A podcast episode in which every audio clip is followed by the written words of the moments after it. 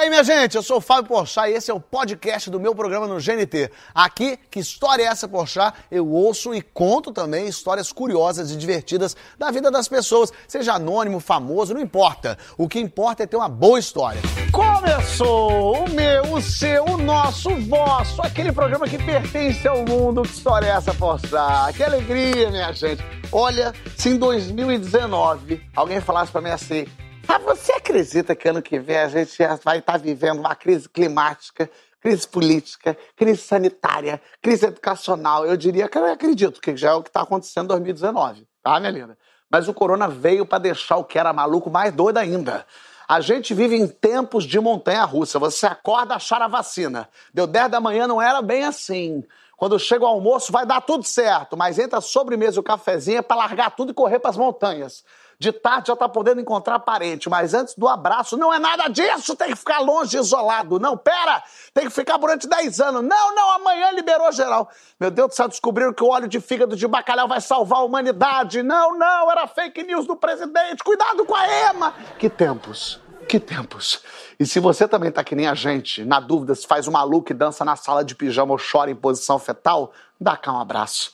Cadê minha plateia para abraçar? Cadê todo mundo? Vem, me, deixa eu receber essa. Ah, que energia boa, que energia boa. Fica aqui com a gente que tá provado que dar risada, jogar a conversa fora, faz bem para a saúde. E no programa de hoje, para me ajudar com este antídoto, temos três cantores. Que isso? Ó, tem ela, e foi o papo mais gostoso que eu tive no meu talk show. Só que tem só um detalhe: não foi ao ar. Vou ter que recriar toda uma intimidade nova com ela. A intensa Carol com K está aqui. Muito bom, muito bom. Para lembrar os idos tempos em que eu tinha garantido meu lugar no céu. Meu amigo de fé, meu irmão camarada, representando todo o Pedra Letícia, Fabiano Cambota! Já amei minha introdução. e para completar, ela, que é a mãe mais jovem desse Brasil, ela já deve estar para ser bisavó pelos meus cálculos. Emanuele Araújo, muito bem, que bom. Oi, gente, que bom. Fiquem aí que a gente já volta no próximo bloco para ouvir as histórias.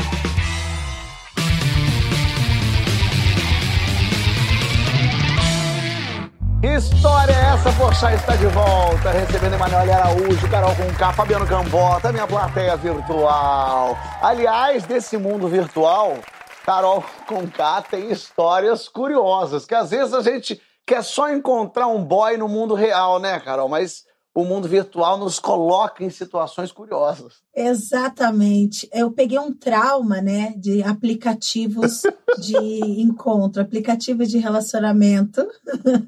é, eu vou contar aqui essa história para vocês. Eu nunca imaginei que eu fosse contar essa história assim para todo o Brasil, mas vamos lá, né, gente? Assim que é bom. Essas roubadas acontecem para isso, Carol, para a gente ter que se humilhar em público.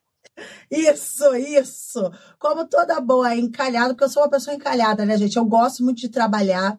Meu foco é sempre muito no trabalho, então eu tenho uma certa dificuldade de me relacionar com pessoas, de encontrar alguém ou de achar alguém interessante.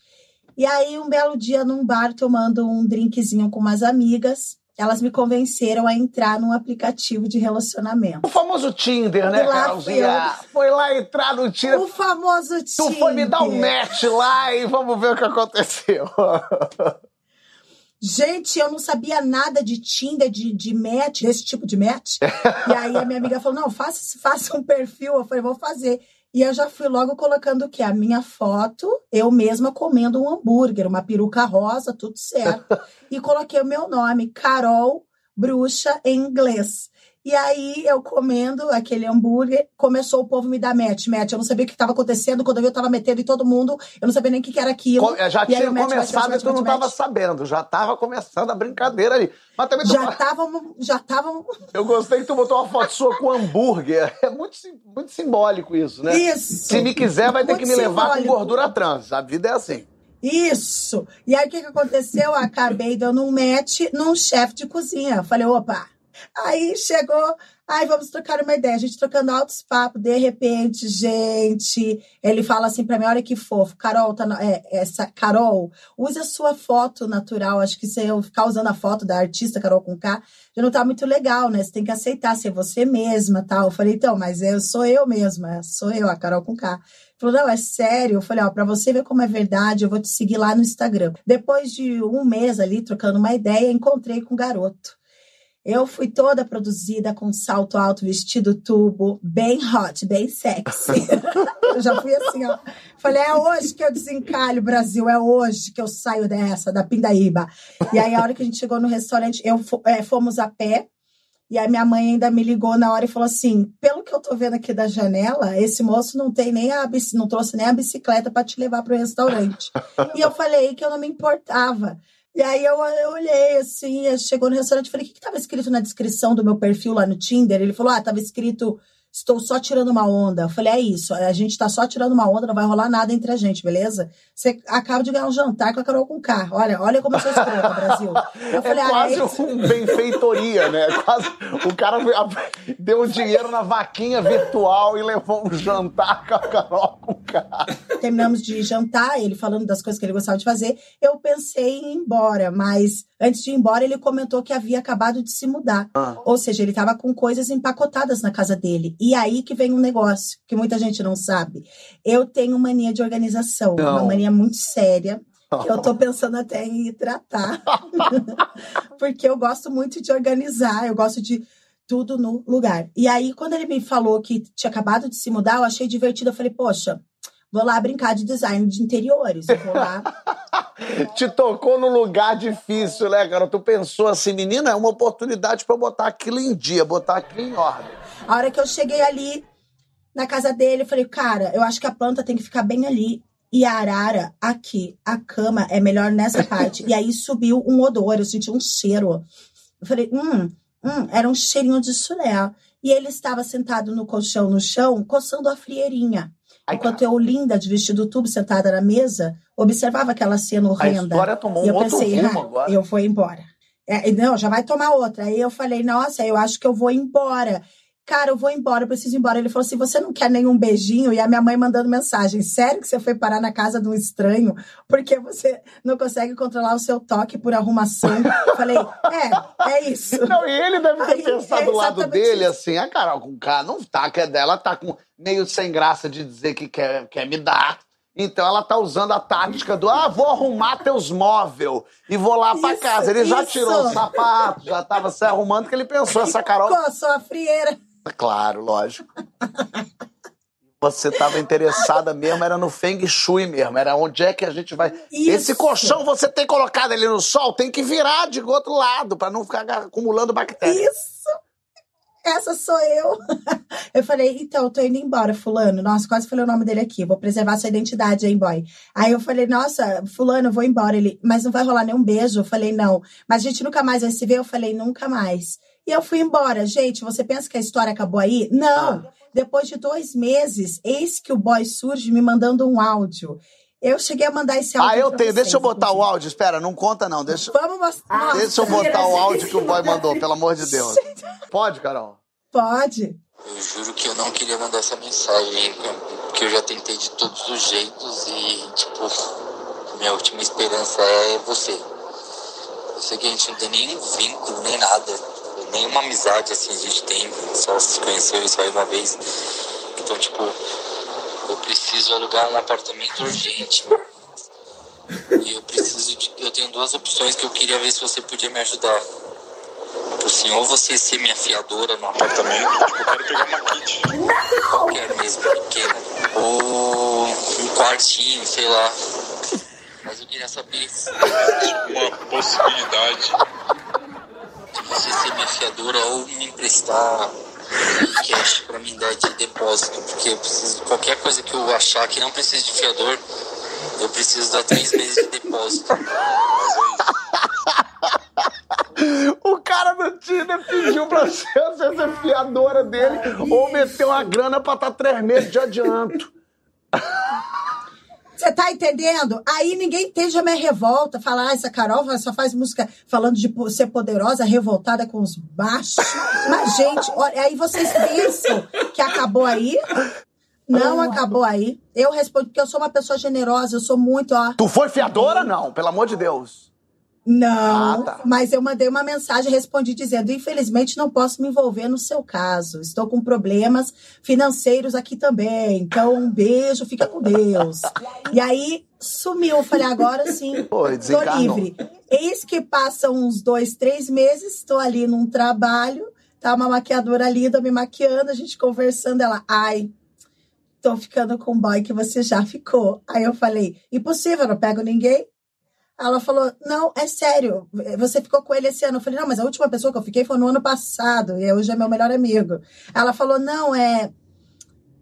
É um cara, o fulano. Eu falei: Ah, não é possível. Mentira. Não, não, não, não, não. Eu nunca fiquei com esse cara. Ela falou: Não, mas ele disse que tem um rolo, teve um rolo com Não, você, um que você ia rolo na casa teve. dele. Eu falei: Eu fui uma vez. Ah, teve um rolo, chegou a ter uma intimidade, viu frieira, sentiu fragrância, cê- é, arrumou casa, Aí- conheceu no Tinder, falou, comeu, jantou. Eu tô achando que tem uma história aí. Enquanto nós duas conversávamos sobre isso, chegou a outra menina e falou: o quê?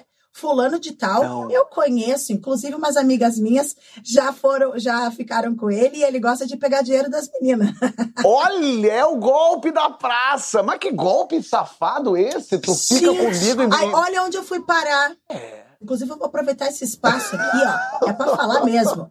Entendeu? Esses caras, eles olham pra gente e encontram, assim, uma mãe. Aí vem com uma relação, parece incesto, sabe? Você fala, peraí, você me quer que eu seja sua mãe? Você quer que eu seja sua mina? Que eu seja psicóloga também? E aí eu não tô dizendo, assim, que eu sou uma pessoa bem que não me importo com essas coisas de quem tem mais, quem tem menos. Não me importo com isso. Agora, chegar aqui pra mim com a única intenção de achar que eu vou fazer tua carreira, que eu vou te bancar, meu querido, vá cagar, né? Então já vou aproveitar esse espaço aqui, ó. Se tiver alguém interessante, interessado, uma pessoa que se braba como eu, Carol, eu- eu- essa história é inacreditável, mas eu aproveitei pra chamar você no programa que eu tô pra tirar uma geladeira na Casa Bahia.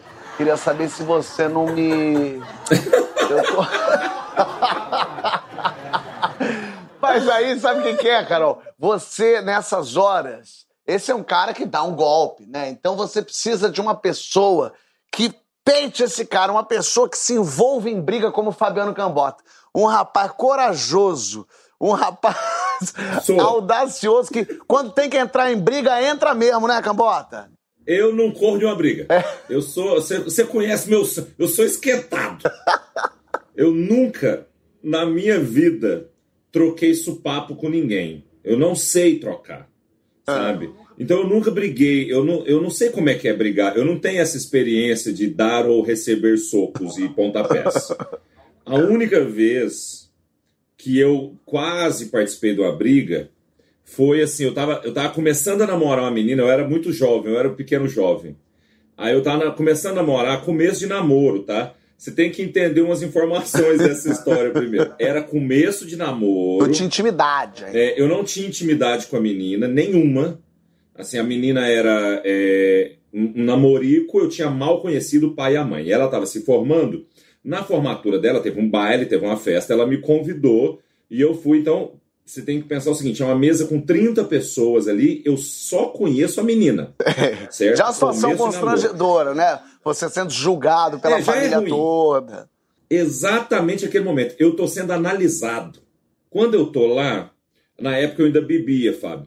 Aí eu, eu tinha tomado um negocinho, tal, tava alegre e, e tentando não ser mal julgado pela família. De repente, destampa uma briga Ei, ei. do nada. Entre a família dela, e eu vi todos os tios levantando, o pai dela levanta, os primos levantam, e vira um amontou de gente se empurrando, se xingando no som alto. A cena é: os homens estão brigando.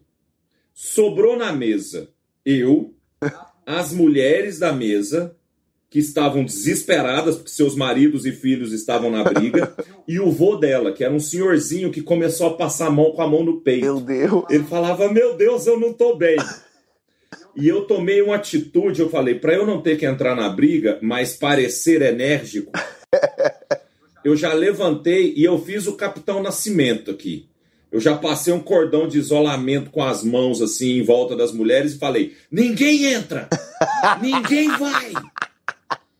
E elas nem, nem pretendiam ir, entendeu? A realidade era essa.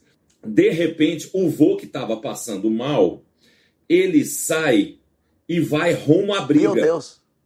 A minha namorada, o vozinho, a minha namorada fala: pelo amor de Deus, vai lá.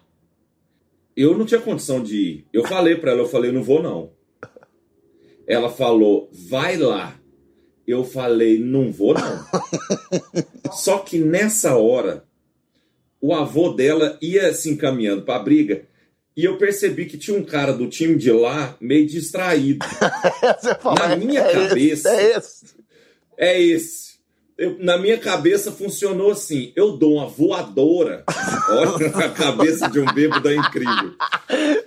Eu pensei, eu dou uma voadora aqui e já faço o meu papel bonito na briga. Cara, a minha voadora é, não é exatamente uma voadora. Eu nunca dei uma voadora na minha vida. Então, não saiu mais do que uma perna de grilo, assim. Só um, um coice de grilo. Que esbarrou no terno do cara, só que sujou. Mas não pegou nele, não. E nesse mesmo momento, vieram os seguranças e acabaram com a briga. olha a hora boa. E aí o pessoal fala: vamos embora, É, acabou a festa. Chatice. Mas no dia seguinte, eu tava na casa da menina, porque ela ia fazer um, um almoço para a família inteira, em comemoração à mesma formatura, certo? Sim. O almoço estava num clima de bosta. Aí, no meio do almoço, o avô dela, que, a- que ontem estava com a mãozinha no coração, já um senhorzinho, pede a palavra e começa a dar bronca nos homens da família. Falou: é, vocês estragaram o, a formatura, o baile de formatura da, da minha neta, eu não vou falar o nome dela. Vocês estragaram o baile de formatura dela, entendeu? Somente uma pessoa estava digna ontem. E eu pensei, gente, será quem? Ele falou, o Fabiano. Eu falei, eu? Eu sou o menos digno da festa. E ele me elegeu o herói do negócio. Que ele virou e falou assim: porque eu vi a hora que ele viu que mexeram comigo, isso o vô dela falando, que mexeram comigo e ele bradou para todos ouvirem: no vô, não. E não tinha sido isso que eu gritei, não. Eu gritei, não vou, não. Eu não estava defendendo ele. Eu nunca quis defender ele.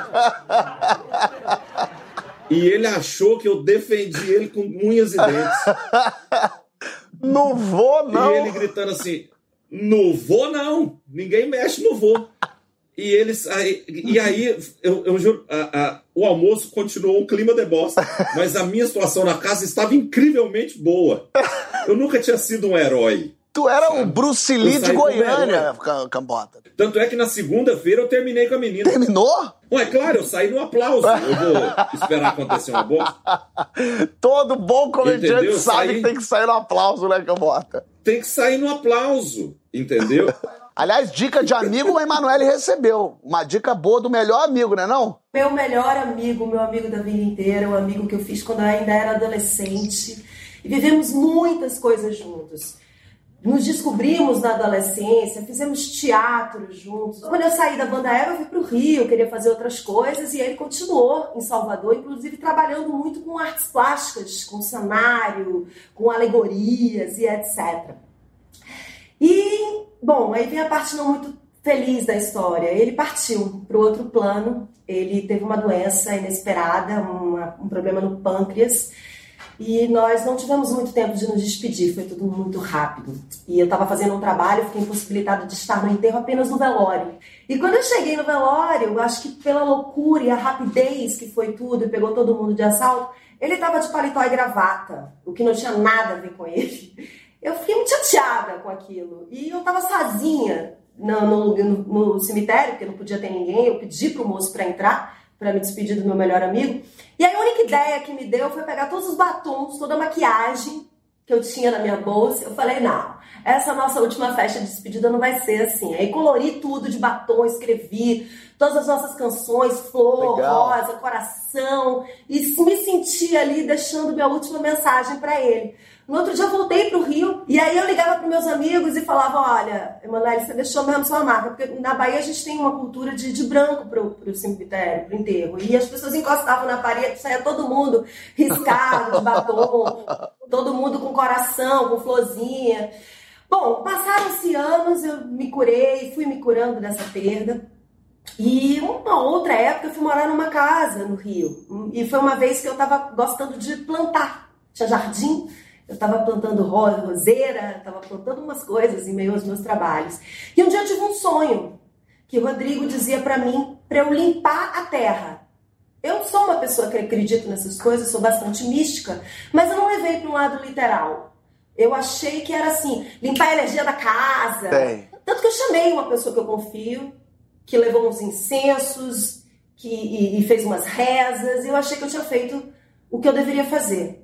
Só que aconteceram muitas coisas, tipo, explodiu um vidro de box um dia, do nada. No outro dia explodiu uma, uma máquina de lavar nova que eu tinha acabado de comprar. Eu falei, nossa, mas será que eu entendi esse sonho mesmo? Eu falei, eu vou mexer nessa terra. E pedi para o seu Jair, que era a pessoa que trabalhava comigo no jardim, e fomos juntos. Quando ele estava mexendo na terra, tinha realmente um monte de coisa enterrada sabe? Mas tipo. Tipo o quê? Macumba mesmo. Macumba enterrada. Tipo ferro, boneco. Eu não vi muito, eu não posso nem descrever, porque quando comecei a ver, eu, eu já pedi para ele tirar, jogar tudo num saco e levar longe. Eu acho que poderia ser uma coisa até muito boa para a pessoa que morava lá antes. Às vezes é boa para a pessoa, mas não é boa para quem entra numa energia que não é sua. Pega depois, entendeu? né? Aí tirei tudo e realmente senti uma energia nova na casa e percebi que aquele aviso tinha sentido, não era uma coincidência. Tempos depois, eu fui num centro que não é um centro espiritual, é um centro terapêutico que eu gosto. E estava no meio de um, de um trabalho terapêutico, eu e uma terapeuta, e nem é praxe, ela falou para mim: Olha, desculpa, Emanuele, mas eu não vou conseguir não contar isso para você. Eu sei que você acredita, eu não faço isso com todo mundo. Tem uma presença aqui. E ela falou de um amigo seu. E eu esqueci de falar que lá no, no cemitério eu tinha pedido para uma amiga minha levar uma máscara dele e colocar junto, para ele ir pelo menos com uma máscara alegórica mais parecida com o que era o jeito dele ser. E ela falou: tem uma pessoa aqui que tem uma energia muito forte, uma energia muito alegre, uma energia muito intensa, que gosta muito de você. E ele quer falar que está muito feliz com você. E eu não estava com o Rodrigo na cabeça, não estava achando que poderia ser isso. E aí ela falou: essa pessoa tem uma máscara de plumas. Quando ela falou aquilo, eu pensei: é ele. Oh. E ali se concretizou a minha sensação que o amor e a amizade e, o que, e as coisas que a gente constrói nesse plano não ficam nesse plano. Que a gente realmente pode manter, não na nossa linguagem física ou na linguagem que a gente comumente tem, de outra forma. Então foi um, um, um, é uma história muito amorosa, muito importante para mim. Também não achei, Carol, que eu fosse contar uma história dessa assim para todos, mas tem uma sensação assim que é muito confortante a gente sentir que pode ainda contar com algum tipo de comunicação ou ela de quem a gente ama, mesmo quando nos separamos dessa forma que a gente se separa. Não, e ótimo que ele veio trazendo dicas. Ele veio falando, tem coisa enterrada na tua na coisa. Isso é maravilhoso. Tem coisa enterrada ali, não vai lá não. Não fala muito com ele não, que ele não é coisa boa. Eu gostei disso. Você sabe que eu tive um carro, um carro meio, meio esquisito. É, era um carro que, que minha mãe e meu... Minha mãe tá aqui. Um Golf que minha mãe me deu, ela e meu padrasto me deram um carro de presente, era o máximo. Eu andava, só que daqui a pouco é, o meu carro, é, a porta abriu do nada um dia. Tava fazendo uma curva, a porta fez assim, plá, quase lambeu os pedestres, matou todo mundo. O pneu do meu carro furou 14 vezes esse carro. De formas diferentes, assim, dias diferentes. Chegava, tava tudo estourado. Um dia estourou como um dia eu tava parado no sinal, a roda do meu carro caiu. Pau! Caiu. E eu falei, o que, que é isso? A roda foi rodando embora. Eu falei, meu Deus do céu, o que, que é isso? Era um carro que sempre aconteceu uma coisa. Aí a porta que abriu, ela não fechava mais, ela não batia. Então eu amarrei a corda que chegava numa porta, segurava de uma porta a outra. Pra ela ficar. Então quando ela dava a curvinha, ela abria só um pouquinho, assim, voltava e tal. E esse carro sempre tinha isso, assim. Eu falei, gente, esse carro tá muito doido. Eu consertei a porta e tal, mas era um carro maravilhoso, imagina, tinha um carro e tal. E aí um dia eu vejo, eu vejo, eu já estava morando aqui no Rio, sendo ator e tal. Aí eu vejo assim na, no chão uma presilhazinha, cozinha, pequenininha, meio de criança, mas ah, alguma menina deve ter deixado aqui, né, uma presilhazinha e tal. Quem é? Umas amigas que tinha entrado lá, não, não é minha não, não é minha não. Até foi chato em algum momento. Não é sua? De quem que é essa presilha? Não sei, né, presilha desse e tal. Aí daqui a pouco, tem um dia que eu tô olhando atrás do carro, vejo que tem um laçarote atrás do carro, aqui atrás do, do banco de trás. Eu, Passarote, que esquisito. Passarote é de alguém? Não, não é de ninguém, tá bom. Fui outro dia, furou o pneu, fui trocar o pneu. Quando eu abro o porta-mala, dentro do porta-mala, que eu abria sempre o porta-mala, então não era uma coisa que estava guardada há anos, tinha, surgiu lá um elástico rosa, grande, de plástico, com uma bola na ponta e um buraco na outra. Eu falei, que que é isso? Eu nunca tinha visto aquela imagem, uma coisa estranhíssima. E a, bola, e, e, a bola, se você batia assim, ela ficava piscando dentro, tinha uma coisa que piscava. Falei, que coisa esquisita, o que, que é? Eu nunca vi isso na minha vida, quem tem isso? E aí uma, uma garota falou assim: ah, isso aí era um brinquedo de criança. Que as crianças botavam no pé e aí ficavam girando assim, e tinham que ficar pulando com outro pé, porque o negócio a bolinha colorida girava, elas tinham que pular. Mas esse brinquedo foi proibido, porque as crianças pegavam ele, colocavam no pescoço e morriam enforcadas. Eu falei, bom, esse carro está possuído pelo demônio, com toda certeza. Ele está tomado de uma energia de uma criança que está aqui nele, que se apossou do meu carro. Que fazer? Falei para minha tia. Minha tia gosta de um trabalhinho, gosta do ebozinho, falou para mim: vamos lá na penha. Aí a mulher falou assim: você vai ter que pegar uma cerveja, cruzar teu carro com cerveja na frente de uma praia.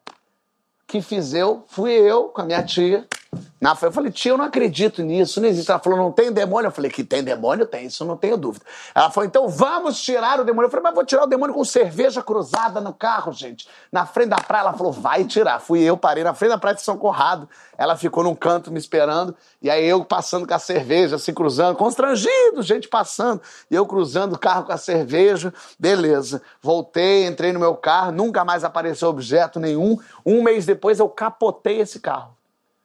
Capotei, dei perda total nele.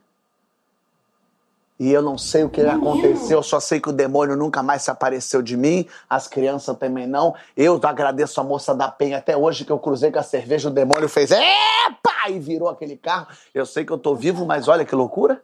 Mas você não teve nada, né, Fábio? Nada, não, nada. não, aconteceu nada. Eu capotei o carro, fiquei de cabeça para baixo no carro, no túnel Zuzu Anjo, saí pelo vidrinho que tinha quebrado. Não aconteceu meu nada, Deus. nada, nada, um vírgula, um nada, um nada no meu corpo. O bombeiro olhou e falou: senhor, o senhor nasceu de novo. E o carro não, o carro morreu. Graças à cerveja cruzada na praia. Não, e o demônio tá até hoje assim: eu não ando com o Fábio. Você vê? Essas coisas, minha gente, acontecem. Essas coisas acontecem. E no próximo bloco a gente vai ver mais coisas acontecendo. Tu já tomou uns goró a mais? Chegou em casa meio trêbado? Às vezes dá sede à noite, né? A gente vai ver o que aconteceu com uma amiga nossa aqui. Não sai daí que a gente já volta.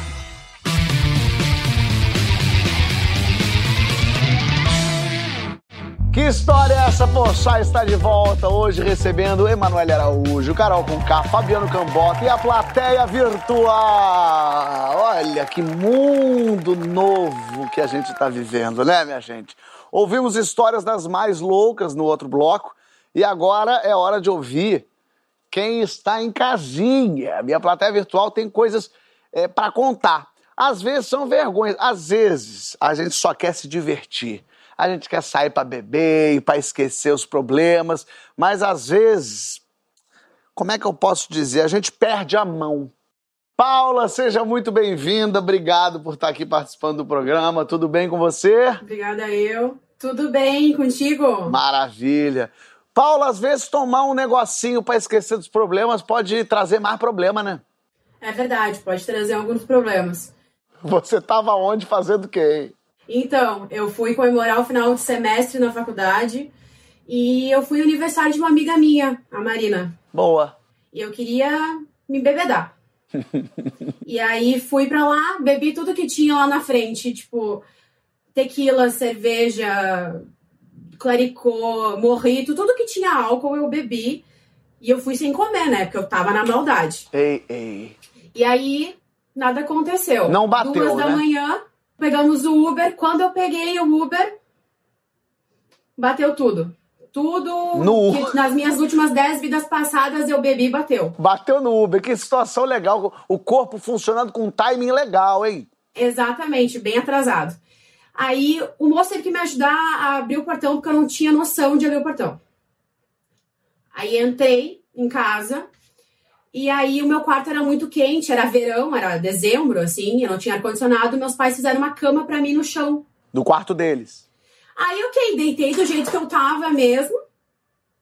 E, ok, aí lá por três, quatro da manhã, sei lá, eu senti sede. Claro, porque bebeu muito, dá aquela cedinha ma- na- na- noturna. aquela cedinha clássica, assim. Aí levantei, fui no primeiro lugar que eu achei que era a cozinha, peguei a primeira garrafa que eu enxerguei, tomei e levei pro lado da cama É junto. bom. Pra não dar Não. trabalho de no meio da noite ter que levantar de novo. Quer dizer, eu sou uma bêbada Exatamente. consciente. Pessoal, já vou deixar a garrafinha ali comigo, que daí qualquer coisa à noite tomo mais um pouquinho dessa água boa. Exatamente. Aí, mais, né, posteriormente, eu tava tomando de novo e o meu pai acordou com o barulho. Que barulho, hein? Sabe quando, quando tá tomando tanta água que a garrafa começa a secar? Sei vai crac, crac, crac, crac, crac, crac. Exatamente. E aí ele levantou assim, achou estranha a garrafa, o formato da garrafa, É, etc. é isso. A garrafa E aqui aí de ele casa é chamou sempre de mãe. vidro, né? Garrafa de água, que estranho fazer crac, crac, crac. Aí ele chamou minha mãe, minha mãe levantou, tava eu grudada numa garrafa de pinho-sol. E não era o pinho-sol lavanda, era o pinho-sol eucalipto, aquele que é escuro. É isso que é um detalhe bastante importante. Porque se é o lavanda, a gente às vezes até toma, né, gente? Que é pra vir um cocô bem cheirosinho. O pio-sol de raiz, ele não é pra qualquer um, não. E você tinha tomado Não. quanto de pinho-sol? Eu tomei praticamente metade da garrafa. Não metade, mas assim, um quarto da garrafa. E tava tomando e pensando, menina, eu tô comendo uma sauna. Mas você não se deu conta, né? Não me dei conta. E a minha mãe tirou a garrafa de mim, perguntou se eu tava bem. Claro que eu não tava. E aí ela olhou pra mim assim, diz ela me contando, né? Eu não lembro. Que ela me olhou e disse assim: Filha, tu tá bem? Tu tava tomando pinho-sol? E aí disse que eu tive a audácia de olhar pra ela e dizer: Como é que tu me coloca isso na geladeira, mulher? e aí, essa história eu sempre conto, inclusive nos primeiros encontros, né, Poxa, porque eu acho que é legal avisar a pessoa pra ela ter tempo de fugir Isso é importante. né? Que o importante é a gente ser limpo, né? E eu sou limpo por eu sou limpa por dentro e por fora. E eu tô achando esses pais também muito tranquilos, né? No meio da madrugada. Não, na época, não, na época eu me incomodei assim, né? Mas hoje em dia eles dão risada. Mas, mas eles não pediram pra você botar pra fora, ir no banheiro, botar pra fora, nada disso? Não, nada. Era Assim, bom que já dava um lustre na privada, legal, já resolvia.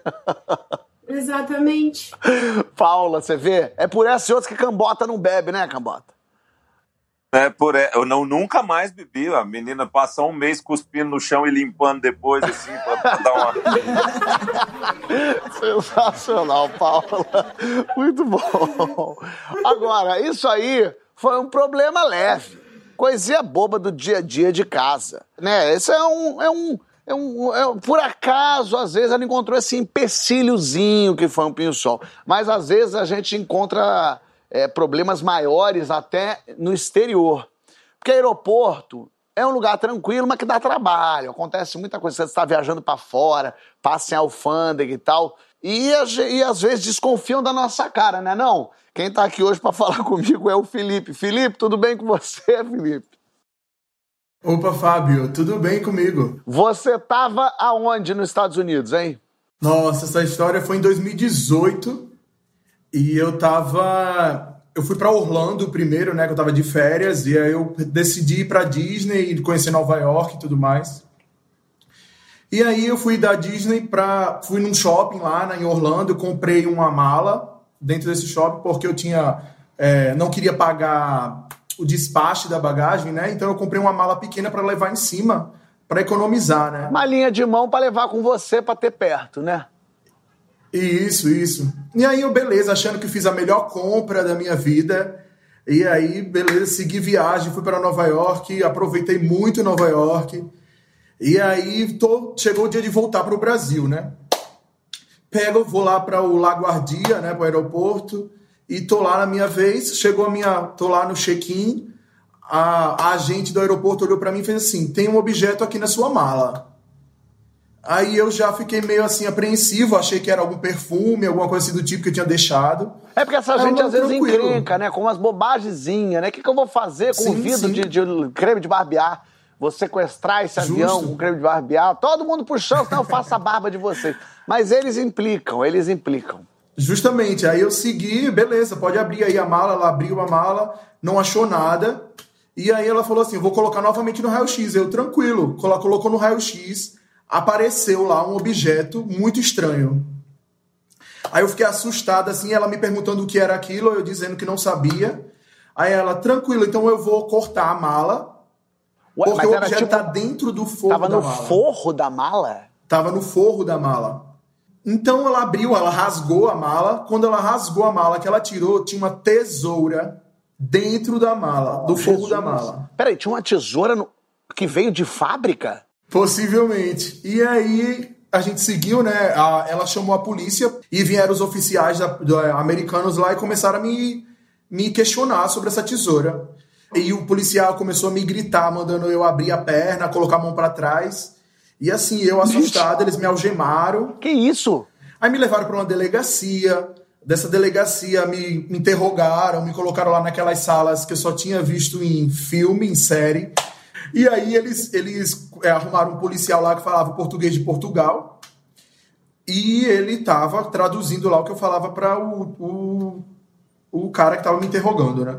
E eu achando que eu ia dizer o que tinha acontecido e eles iam me liberar. De repente, eles, di- o cara disse para mim que eu ia para a corte criminal. Eita porra. Aí eu, caramba, eu vou pra uma corte É porque criminal. é a É, você ingenuidade que do pra inocente, né? Quando a gente é inocente, a gente acha que não, eu vou chegar lá, vou dizer que a tesoura não era minha. Eles vão falar, ó, lógico, Felipe. Então, um beijo, te peço desculpas, tome aqui um passaporte pra você voltar pra Disney no ano que vem. A gente chega lá, primeiro tapa no ouvido pra calar tua boca, tu já vai pra penitenciária. Aí me levou pra uma corte criminal. Quando eu cheguei lá, eu passei aquele teste todo de digitais, aquelas fotos segurando a plaquinha. E aquele negócio todo lá comigo e me, me colocaram numa cela. Quando me colocaram numa cela, tinha mais de 40 caras junto comigo nessa cela. De repente, era mais ou menos, eu cheguei lá, era pela manhã, quando deu umas 10 horas da noite, mais ou menos, chegou uma advogada dizendo que ia me defender. Essa advogada que, o, que a justiça americana oferece. E aí, beleza, ela começou a, a escutar o meu caso e tudo mais, foi me defender, fomos pra frente da juíza.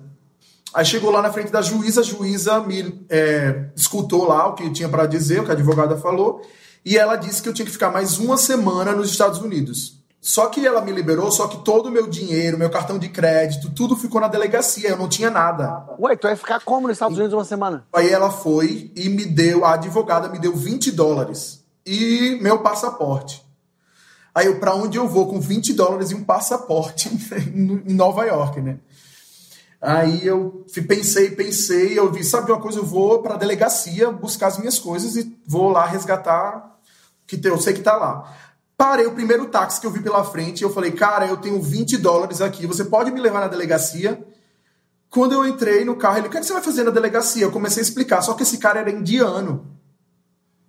E o sotaque do indiano, junto com o meu sotaque não fluente de inglês, pra Realmente. entender o que esse cara falava. Pra entender o assim herê tem que estar moleque, realmente, porque o sotaque indiano, ele é capcioso, ele fala, you're good, you can go to do that like that. É. Ele me levou lá, esse cara me levou na delegacia. Quando eu cheguei lá na delegacia, eles falaram que eu não podia pegar as minhas coisas, só no outro dia. Aí eu falei, cara, eu não tenho onde dormir, eu não tenho pra onde ir, meu, meu dinheiro tá aí. Aí ele, não posso fazer nada, o policial.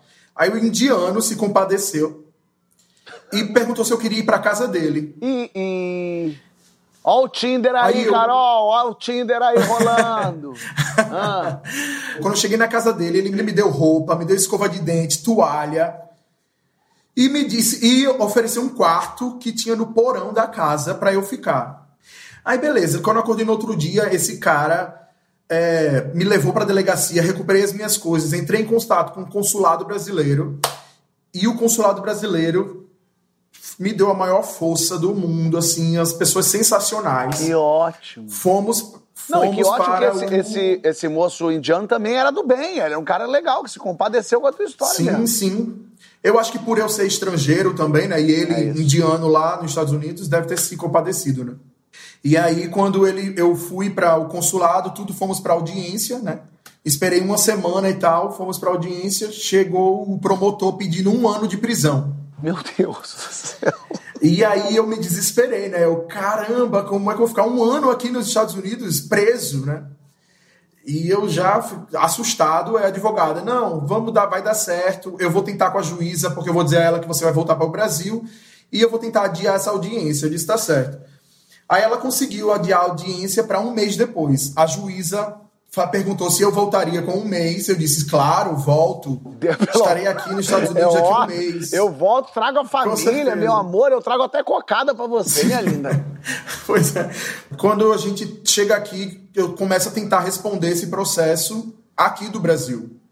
Então eu consegui uma amiga minha advogada, ela entrou com o processo, foi na Justiça Federal e tudo mais, entrou em contato com a Justiça Americana, isso tudo, e os americanos rejeitando todos os recursos que eu entrava. Então eu fiz assim para a advogada americana, porque ela me pressionava a ir, porque ela disse que a palavra tem muita importância. Aí eu disse pra ela, tudo bem que a palavra tem muita importância, mas antes do que tudo, a minha liberdade tem mais importância, né? Então Pelo eu de decidi Deus. que eu não vou. Eu não vou, não vou para os Estados Unidos. Aí foi uma discussão minha com ela e a gente começou a brigar. Eu brigar com a minha advogada no, no telefone. Resumo da história: fomos para, ela foi para audiência sem a minha presença. A juíza decretou a minha prisão. Mentira! Então eu não posso, por não ter comparecido à audiência, é crime. Então ela decretou a minha prisão nos Estados Unidos e agora eu estou muito tranquilo aqui no Brasil e não posso mais pisar nos Estados Unidos. Você, Porque se eu pisar nos Estados Unidos, eu sou preso. você é um Tenho foragido. lista- A verdade é que você é um foragido. Essa é a verdade. E aí, nada mais Que com os Estados medo! Unidos na minha vida, né? Caraca, o cara comprou uma mala com uma tesoura e não pode nunca mais voltar aos Estados Unidos que ele vai ter ordem de prisão. É isso. Rapaz do céu! E tu podia ter trazido tanta coisa nessa mala que dava pra ter trazido. Agora tu até. Verdade. Que loucura, tá vendo? A gente achando que a vida tá moleza. Você só, não, tô uma mala, inocente, é uma tesourinha. E estão levando, me prendendo. Ih, que legal, nunca mais pisa nos Estados Unidos. É, pois é. Eu quero é saber se meus convidados não vão poder mais pisar nos Estados Unidos também, mas no próximo bloco, quando eles vão responder as perguntas do programa. Não sai daí.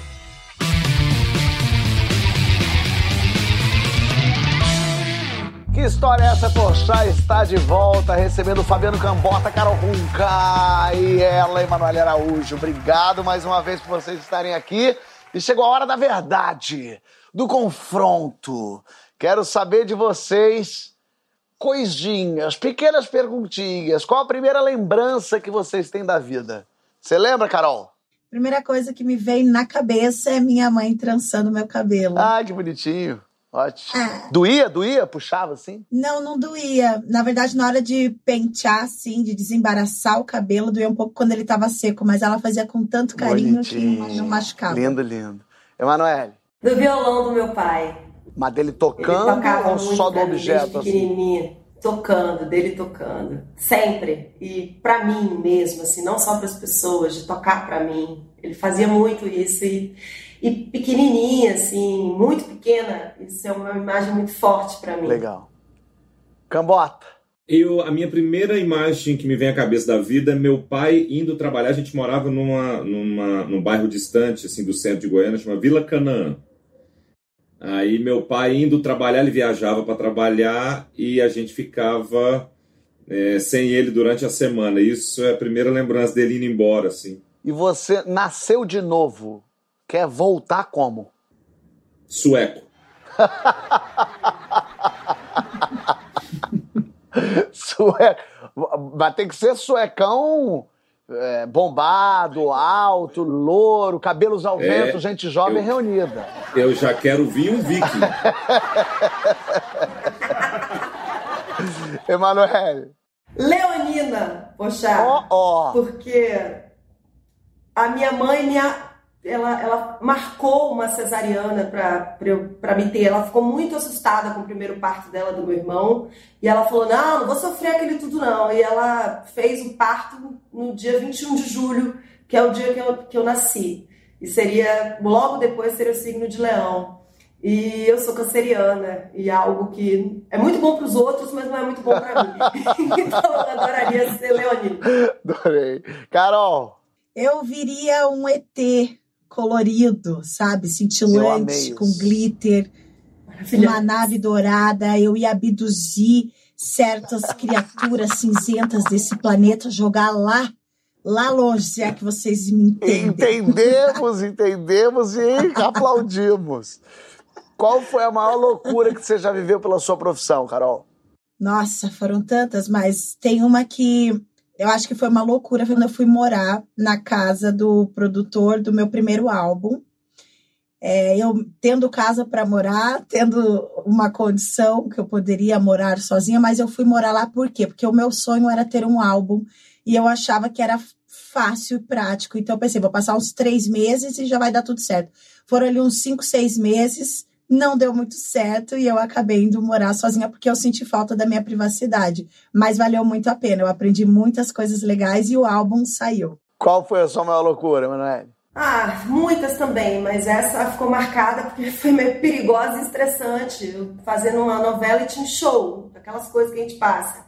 E aí dava tudo certo dentro do cronograma normal, só que nunca é assim. Foi atrasando, foi atrasando, foi atrasando, foi atrasando. E a única forma que eu tinha de chegar no show, que era importante, essencial, foi de chegar no aeroporto de Jacarepaguá e pegar o primeiro aviãozinho lá, mas era um teco-teco, assim, era um negócio assim que desastroso e foi muito perigoso. Eu passei muito perrengue. Mas você achou que o teco-teco podia, em algum momento você pensou, ele vai cair, esse troço vai cair. Absolutamente, pensei. Mas pensei desde o início, pensei quando vi o avião, eu já pensei. Você pensou quando viu, quando mas- entrou, quando voou, pensou em todos os momentos.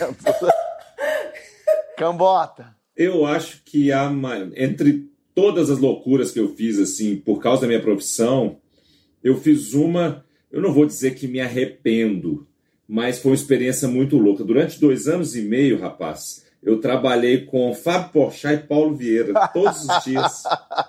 É, não é fácil não, cara, sabe? Eu vou ligar para Deus perguntar, "Pô, ó, você pode ser meu fiador aí no céu, porque Eu te entendo, eu te entendo. foi ótimo. Que bom, que bom que foi. E quando a gente é criança, a gente tem um crush famoso. Qual foi seu primeiro crush famoso, Emanuele? Ai, o Charlie do Menudo. Lembra do Menudo? Sim! Canta, dança. E todo mundo amava o Hobby. E tinha o Rick Martin. Eu gostava do Charlie. Que ninguém gostava do Charlie. Eu achava o Charlie sensacional. Eu era apaixonada por ele. É que tu já sabia que não adiantava ir no Rick Martin, que ele nem ia te dar essa condição, né? Então você já foi no lugar certo. Eu amava o Charlie. Eu achava o Charlie o cara Você mais sabe que o Charles, se você não tá ligado, é aquele que é a cara do Rafael Portugal. Mas tudo bem, pelo menos dá condição. Nunca pensei nisso. Cara, É isso. nunca tinha pensado nisso. É verdade. É a cara do Rafael Portugal, você vê? Quando, quando, quando o Rafael Portugal vira a sua opção é porque realmente. Ó! Cambota, qual é, foi seu primeiro crush famoso? Eu tô pensando aqui, eu acho que crush, crush mesmo, Luciana Vendramini. Olha, sim. Lembra? lembro. Eu- é, Você sabe que a gente namorou, né? Você- mas ela sabe É. disso? Não, não tem ideia, ela não sabe nem quem eu sou. Mas a gente, a gente tinha discussões de relacionamento. Não era um negócio qualquer. Tinha DR com a Luciana Vendramini imaginária. Nossa, às vezes eu ficava chateado dela querer o Paulo Ricardo. Carol, Meu primeiro crush famoso foi o Michael Jackson. Michael Jackson. Michael Jackson. Eu era, eu lembro que eu tinha uns 7, 8 anos. E aí, durante a hora de dormir, eu fingia que estava dormindo, porque eu sempre tive Agora eu não tenho mais, mas eu tinha insônia quando eu era criança. E aí eu vi a sombra de um homem passando lá de fora da janela com um chapéu. Eu jurei que era o Michael Jackson e eu contei essa história até meus 12, 13 anos. Ai, até eu perceber que era uma fantasia da minha cabeça. Eu era o segurança da rua, né? Tem criança que vê o Papai Noel, tem criança que vê o Michael Jackson, aliás. Você vê? e com quem que não está mais entre nós que você gostaria de ter trabalhado, Cambota? Chico Anísio. Chico, Chico Anísio. Carol? Chico Sainz. Ah, que legal. Adoraria. Emanuele? Clara Nunes. Ó, só nomão bom, hein? Gostei. E aí, quando chegar lá no céu, pra entrar, tem que ter o quê?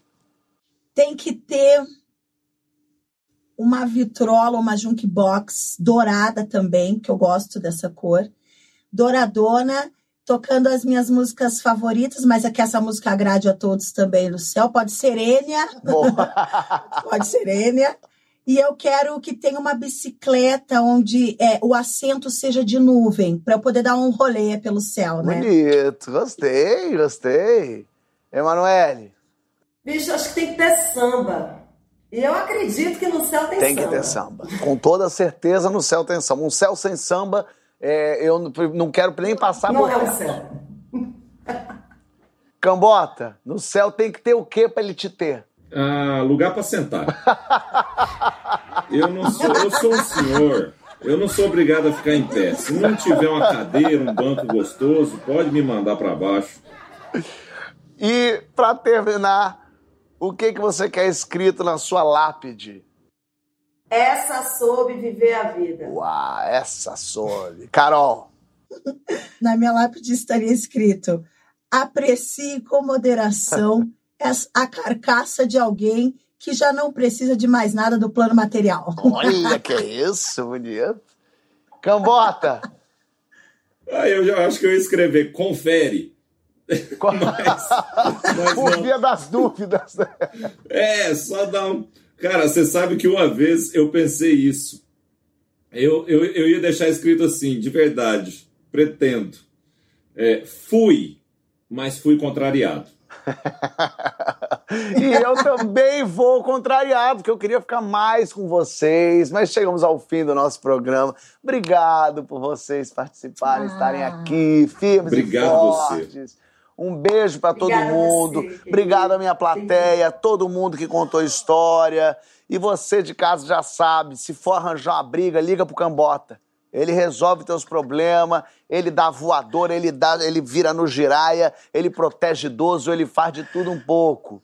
Agora, quer evitar briga? Aí é outra história. Aí você tem que pedir auxílio para Rodrigo, para saber se aquela pessoa é boa ou não é. Ele te dá informação interna. Se Carol tivesse falado com o Rodrigo, não tinha nem ido naquele encontro do chulezento. Não, não tinha. Já tinha escapado dessa. Mas você não escapa do nosso programa, que a gente está aqui sempre contando história. Valeu, minha gente.